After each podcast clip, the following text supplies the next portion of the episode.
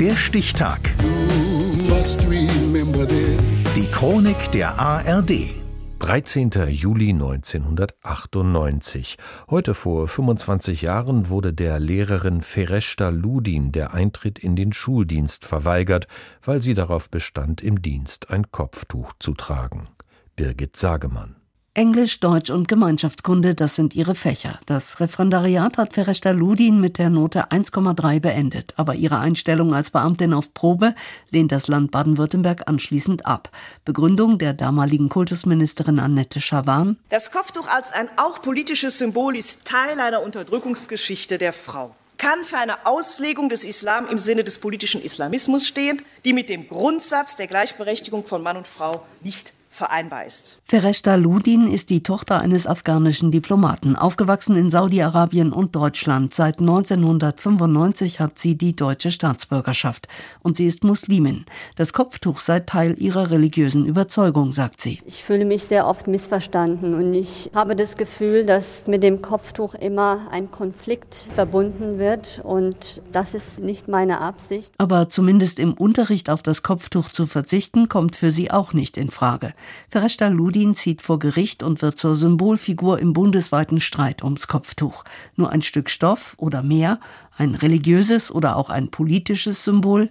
Die baden-württembergische Kultusministerin sagt, das Tragen des Kopftuches gehört nicht zu den religiösen Pflichten einer Muslimin. Das Kopftuch wird vielmehr in der innerislamischen Diskussion auch als Symbol für kulturelle Abgrenzung und damit als ein politisches Symbol gewertet. Muslimische Interessensvertretungen dagegen berufen sich auf die Religionsfreiheit. Und Asiye Köhler vom Zentralrat der Muslime in Deutschland setzt das Kopftuchverbot mit einem Berufsverbot für muslimische Frauen gleich. Wirklich katastrophal für uns. Man sollte eher auch wirklich äh, anders Aussehende einstellen, damit die Schule auch toleranter bleibt. Toleranz ist sonst eine Worthülse. Aber auch unter gläubigen Muslimen ist das Kopftuch umstritten.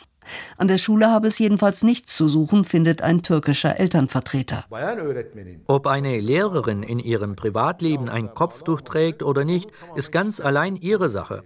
Es wäre aber nicht richtig, wenn sie ein religiöses Symbol trägt, während sie gleichzeitig Kinder unterrichtet. Die Frauenrechtlerin Alice Schwarzer sieht es genauso und warnt vor falsch verstandener Toleranz.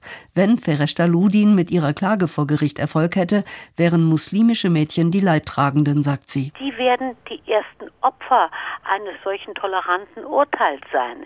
Man wird verstärkt die kleinen Mädchen zum Kopftuch zwingen können in diesem Geiste. Genau das befürchten auch muslimische Schülerinnen einer Stuttgarter Schule, die kein Kopftuch tragen. Wenn es vom Elternhaus gewünscht ist, dass man ein Kopftuch trägt und dann auch noch die Lehrerin ein Kopftuch trägt, dann wird der Druck auf die Mädchen, dass sie auch ein Kopftuch tragen, extrem größer. Vor dem Verwaltungsgerichtshof Mannheim und dem Bundesverwaltungsgericht scheitert Fereshta Ludin mit ihrer Klage. Beide Gerichte betonen die Neutralitätspflicht des Staates und seiner Beamten. Ja, ich bin sehr bestürzt und sehr traurig über die Entscheidung. Ich habe es mir natürlich anders äh, erhofft. Sagt Ludin und zieht vors Bundesverfassungsgericht. Das hebt 2003 tatsächlich die anderen Urteile auf. 2015 dann ein neues Urteil aus Karlsruhe, ein pauschales Kopftuchverbot an staatlichen Schulen sei nicht mit dem Grundgesetz vereinbar. Fereshta Ludin lebt seit 1999 in Berlin und unterrichtet an einer Privatschule mit Kopftuch. 25 Jahre ist es her, dass ihr in Baden-Württemberg die Übernahme in den staatlichen Schuldienst verweigert wurde. Der Stichtag. Die Chronik von ARD und Deutschlandfunk Kultur. Produziert von Radio Bremen.